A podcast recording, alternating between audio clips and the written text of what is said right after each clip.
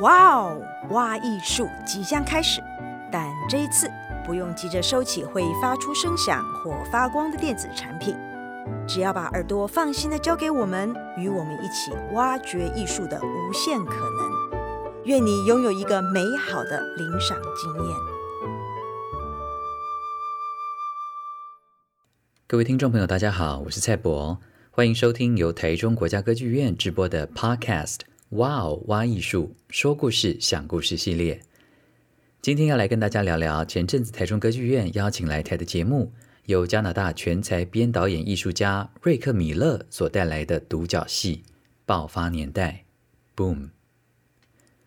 Boom 在这里指的是战后婴儿潮 （Baby Boomers）。在第二次世界大战结束之后，那些远赴战场的军人终于返乡。大体上对战争之后的和平生活有了更清晰的想象，也因此触发了婴儿潮。世界上大多数的国家都有这个现象。这个世代被经济学人称为“海绵世代”，意指他们吃干抹净后代的资源。婴儿潮世代又被称为“史巴克世代”。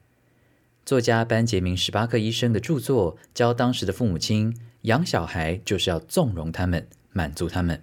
这样的养育观念从他们的婴儿时期就烙印在心里，足以解释他们后来在青春期萌生的乌托邦社会理想。他们真心觉得自己超脱历史，是特别的一代，可以自由踏入旧世纪未知之境。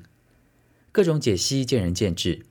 无论现在在聆听节目的您是婴儿潮世代还是 XYZ 世代，或许我们都能够从爆发年代里面，从一九四五年到一九六九年之间，透过对政治、音乐、科技的描述，对这一个世代的人们有更清楚的认识。编导瑞克·米勒拥有建筑与戏剧学位及编导演于一身，擅长声音模仿与歌唱，才华洋溢。米勒受到剧场大师罗伯·勒帕吉的指导，并长期与罗伯·勒帕吉的机器神剧团合作。美国娱乐周刊评他为当代百大最有创意人之一。听众朋友或许会好奇，为何米勒想要透过口述历史的剧场来与当代的观众对话呢？爆发年代透过米勒的父母亲以及母亲前黑人男友的视角，穿插从一九四五年第一枚原子弹投向广岛长期开始，一路到一九六九年阿波罗十一号登陆月球，这段美国动荡的历史与当时全球政治的局势发展，编织成一出极为动人的精彩独角戏。瑞克·米勒在二零一八年接受专访的时候提到创作《爆发年代》的灵感来源。他说：“我是一九七零年出生的，而且是在阿波罗十一号登陆月球的那一周受孕的，那算是一波小型的婴儿潮吧。我猜可能是很多人看到人类登陆月球的时候，顿时觉得说：‘哇，我们都能够登上太空了，那么来生个孩子吧。’毕竟啊，一九六八年发生了很多衰事，马丁·路德·金被枪杀。”罗伯特·甘乃迪被枪杀，然后布拉格之春等等，对很多人来说，那段时间真的非常不好过。性解放运动还有嬉皮的风潮也沉沦于过度用药的混乱状态。所以，或许登陆月球这件事情真的让人家觉得说，或许这个世界还有点希望，我们还能够成就些什么。呃，所以回到刚才讲的，我是在人类登陆月球的那个时候受惊的这件事情，让我想要去追溯我父母亲的故事。试着找出流淌在我体内的 DNA，试着理解有哪些是我能够从他们的故事里面的经验学习的。呃，我觉得用另外一个角度来看待这个时期非常有趣的。当你跟他们说：“呃，爸妈，我想要把你们的故事完整的典藏下来，请告诉我所有你们记得的事情。”你往往能够听到很多意想不到的故事。哎，例如我的父亲跟我说，他的整个童年都在战争里度过，到处都能够听到炸弹的声音。哈，我完全不知道当年他在维也纳的小学教室里面会挂那个万字的标记，我我也完全不晓得他小学的时候是希特勒青年团的团员，哈，但那是那个时候每一个小孩都得参加的，这个我也不知道，所以我就想，为何不继续挖掘深一点，然后去平反一下那些婴儿潮世代给人的刻板印象？哦，对啊，我也很惊讶，我妈竟然有一位黑人的前男友。所以呢，我就把这些收集来的故事整理转化之后，形成了现在大家所看到的作品。一个政治、音乐、科技对现在来说都还是极具影响力的一个时代。战后婴儿潮的整个世代都被流行歌曲深深影响，他们的行为和思想都深刻地被这些音乐形塑。不夸张的说，纵观整个人类历史，音乐从来都没有同时对这么多人产生过如此重要的意义。那些重要的历史事件，举凡麦卡锡主义、冷战、黑人民权运动、甘乃迪和金恩博士相继遇刺、越战、性解放、嬉皮风潮等等。这些故事的背后是一首接着一首光芒万丈的经典流行歌曲，而米勒精挑细选，从抒情金曲、乡村音乐、节奏蓝调、民谣，还有他最钟爱的摇滚乐，超过半数的歌来自一九六零年代，那是西方流行乐前所未有的辉煌时期，时代的背景都被深刻地唱进了歌里面。从战后抒情男歌手的黄金时代，紧接着乡村歌曲横扫市场。到了一九五零年代中，猫王开启了摇滚乐的王朝，黑人流行乐也大步跨前，美声团体灵魂乐大行其道，打破了流行音乐听众的种族和类型界限。来自英国的披头四更在一九六四年反攻美国，掀起披头狂潮，不但确立了乐团时代，更让伦敦成为全球最夯的城市，将滚石乐团、和许人乐团都推向全世界。另一方面，麦卡锡垮台之后，民谣复兴运动承继了战前左翼的那种为庶民创造历史的精神，以巴布迪伦为代表，影响力很快就扩散到流行音乐。短短几年，排行榜的歌已经从青少年的娱乐商品演化成足以承载思想、反映社会的新兴艺术形式。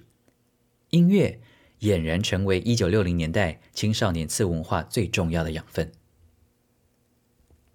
一九六五年，美国歌手贝瑞麦奎尔的《毁灭前夕》（Eve of Destruction） 登上了冠军宝座，在英国最高冲至季军的位置。这是一首反政府、反战的抗议歌曲，打动了面对不明朗前景而彷徨的年轻人。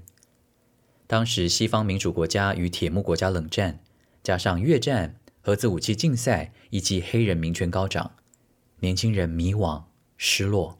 对生命、事业和未来更是一片茫然。毁灭前夕开头的歌词是这样写的：东方的世界正在爆炸，暴力蔓延，子弹上膛。你已经到了可以杀人的年纪，但你还无法投票。你不相信战争，但你手上拿的枪又是什么呢？连约旦河上。都满载着浮沉的尸体。想想红色中国的种种仇恨，再看看塞尔玛的黑人抗争，你也许能够逃到外太空待四天，但当你返回这里，依旧不变。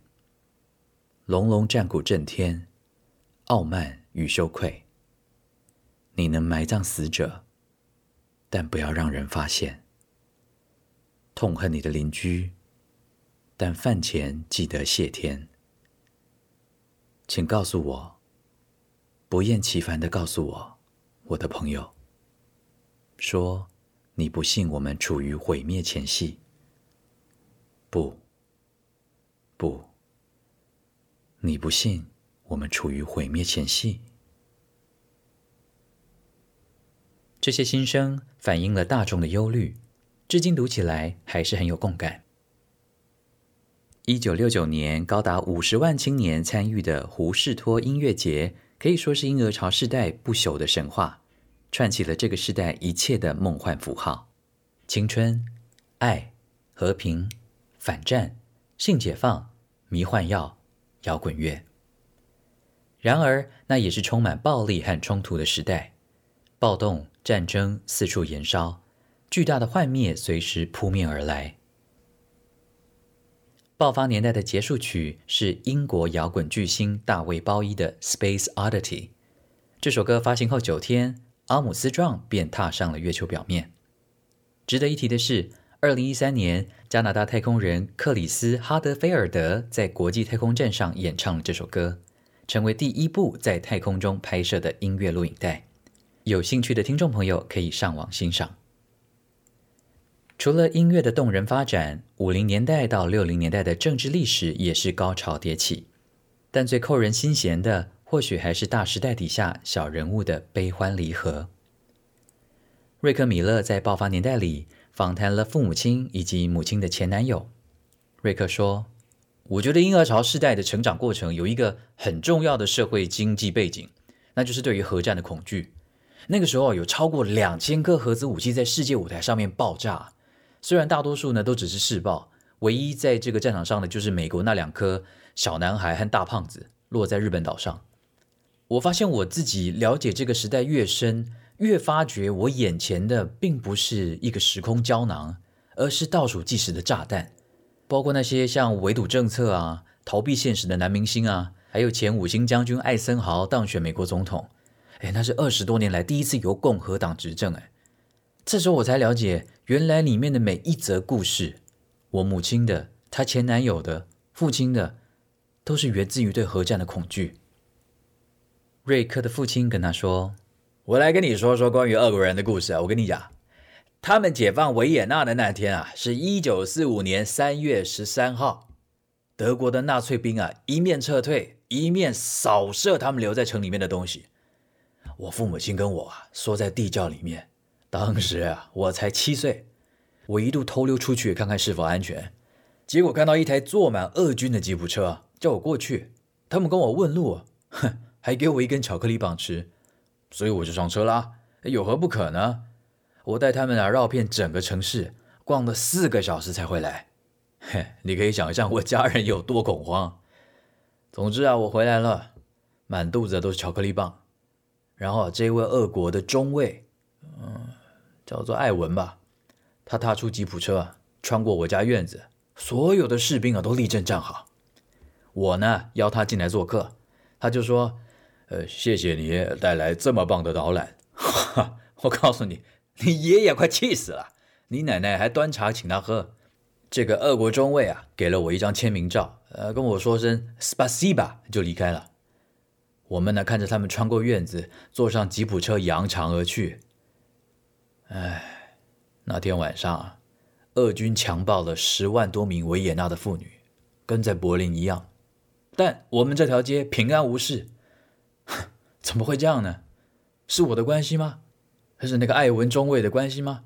我不知道，但我知道，从那一刻开始，我父亲就是你爷爷，就非常痛恨俄国人。瑞克的母亲也回忆道：“我其实不知道爸爸喜不喜欢在通用汽车造车厂工作，但经历过两次大战和一次大萧条，这个工作很稳定，能够养家糊口。以前啊，他每天下班回家，一句话也没说。”就坐到餐桌旁边，等着晚餐自动出现。我和妈妈呢，就负责聊天。爸一吃完饭啊，就会起身帮自己倒一杯 whisky，然后就坐到客厅那张很丑的椅子上面，打开杂志来看，或者是打开收音机收听加拿大的广播节目。啊、我记得妈妈很喜欢几个男歌星，像是辛纳屈啊、平克劳斯贝啊，哦，还有。派瑞寇摩，他们呢，总是能够带妈妈逃出爸的冷酷牢笼。他对我们这些管束，说是要保护我们啦，以免碰到共产主义啊、得小儿麻痹的街童啊等等的。但妈跟我呢，有自己的逃生出口。每次啊，等爸入睡了之后呢，他就会坐在屋外的门廊，叼着烟，然后拿着酒杯。我们啊，会把客厅的收音机打开。我就在月光下为他旋转跳舞。哦，我可爱的小麦蒂，妈总是会这样叫我。哦，一九五三年吧。啊，我记得啊，啊，父亲呢就搬来了一台又新又大的曾拟制黑白电视机，然后他成功在屋顶上啊从水牛城偷到一点讯号，他成为全家的英雄。一家人啊欢聚在电视机前面。从此呢，吃晚餐就再也不用跟彼此聊天了。啊，你看这张照片，这是我站在爸还有你舅舅 Chris 的中间。啊，Chris 啊是用很传统的方式，爸的方式养大的，像是照三餐要喂食小孩呀，不准接送他们啊，不准抱他们，不准吻他们，也不准跟他们说你爱他们哦，不然呢，他们就会没有坚韧的心智来面对残忍的世界。啊，好在这种观念啊，在战后已经改变了，大概只有我得到好处吧，至少妈妈对我很好。她看了电视上那些专家解说啊，知道要怎么跟小孩子说话。爸呢，总是说不出我爱你。你舅舅 Chris 啊，到现在还说不出口呢。好啦，我承认，我们婴儿潮啊是投对胎了。一生下来要东西吃，他啦，婴儿食品；要地方住，有市郊社区；要受教育，有新兴学校。到了可以做爱的年纪，避孕药出现了。啊，生育控制啊，改变了女人的命运。高中毕业之后呢，不再只是要制造婴儿而已，你有了选择。你可以上大学，可以上班，不用早早结婚生子，或者是哈根本不用结婚生子。嗯，当时改变的推力好大，感觉啊都像旋风一样要转起来了。瑞克母亲的前黑人男友劳伦斯也回忆道：“哎，这是一九五九年，这个老妈呀，她去了这个好莱坞当明星啊。”她说啊，我长大了，能够明白这人要有梦，而且呢，要逐梦踏实的道理。切，呃，阿嬷也说呢，有些人的梦想呢，就是比别人大，你知道吗？我当时啊，人就站在这个公车站，眼睁睁的看着老妈离去。你猜怎么着？他根本没往窗外看一眼。不过，如果说真的要问有什么东西真的改变了，我想那个时候的确有一些蛛丝马迹，像是这个北卡罗来纳的这个格林斯伯勒的静坐示威活动，有四个黑人大学生坐在这个超市的午餐吧台，点了咖啡和甜甜圈，结果这服务生说：“对不起，我们这里不服务你们这种黑人。”哎，这四个人啊，就静静地坐在那里啊。隔天他们回来，在外头抗议，后来呀。整个声浪蔓延到整个市、整个州、整个国家。四个月后，那四个黑人学生在同一间超市的午餐吧台点到他们的第一份餐。这个是人类的一小步。现在回想起来，暴力啊，在那个时候其实不是什么新鲜的事情。反抗当权呢，也不是，因为那是年轻人会做的事。他们一直以来啊都在做的事，因为那是他们的天性。我呢，希望年轻人呢能够继续抗争下去，这样才能够带我们脱离现在这该死的困境嘛。你看看那个时候跟现在的作品，那个时候说啊，我们即将战胜，现在也是说我们即将战胜。那个时候说占领，现在也说占领，都一样。但不一样的是，那个时候啊，有好多年轻人啊。他们在同一个时间、同一个地点目睹同一件事情，也是第一次。他们不喜欢眼前看到的，也不喜欢耳朵听到的，所以他们有巴布迪伦这样子的民谣歌手，接下垮掉派诗人的精神，高歌政治言论。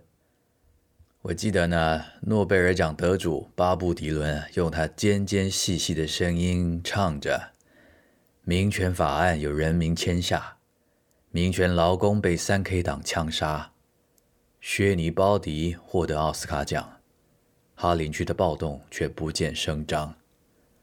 阿里摘下重量级拳击赛冠军，曼德拉则在开普敦被判死刑。金恩博士获诺贝尔和平奖，一颗炸弹让越南片村哭丧。哎，你看，就像这样子的歌曲。当然，这个年代最大的重头戏还是人类终于登陆月球。从一九六七年一月二十七日的阿波罗一号模拟发射开始，到一九七二年的十二月十九号为止，阿波罗计划一共有十七个序号的太空船，其中最有名的就是阿波罗十一号。它于一九六九年七月十六日，载着阿姆斯壮在内的三位美国宇航员首次成功登陆月球。这样的创举当然是政治环境逼出来的。二十世纪六零年代到七零年代初期，美国苏联太空竞赛达到高峰，苏联人要面子，美国人当然也要面子。一九六六年，美国宇航局获得有史以来最高的政府预算，占当年美国联邦政府预算开支总额的百分之四点五，合计五十九点三三亿美元，大约相当于今天的四百三十亿美元，为的就是全力投注登陆月球的计划。玛丽·尤肯达修女在一九七零年曾经写信给 NASA 的斯图林格博士，她在信中问说：“目前地球上还有这么多小朋友吃不饱穿不暖，你们怎么舍得在探索火星的项目上面花费数十亿美元呢？”最令人印象深刻的是博士回信中的最后一段，他说：“太空探索不仅仅给人类提供一面审视自己的镜子。”它还能够给我们带来全新的技术、全新的挑战，还有进取的精神，以及面对严峻现实问题时依然乐观自信的心态。在那封回信中，博士给修女寄了一张1968年圣诞节的时候，阿波罗八号在环月球轨道上面拍摄地球的照片。太空探索让人类知道了自己的渺小，知道了地球家园的可贵。以及对未知事物的渴望。最后，我想用一段罗伯·勒帕吉在他的著作《创作之意》里面的一小段文章，作为今天节目的尾声。他说：“我们的社会已经流失了口述的记忆，取而代之的是依赖文字和视觉档案来使过往不朽，来代替我们对记忆的储存。”于是呢，我们的记忆就越来越不管用了，因为我们不再需要做任何努力去记忆事情了。也因为这样，记忆不再借由过滤而转化事实。在某种程度上，也代表人类的历史越来越难以转变成神话。我认为呢，依赖忠实的记录以准确重回现场的这样的一个过程，让神话被歼灭。其实故事是真是假不重要，如何以记忆的扭曲透镜转化事件才真正算数。事实是模糊的，说故事的创造力把事实变得美丽而伟大。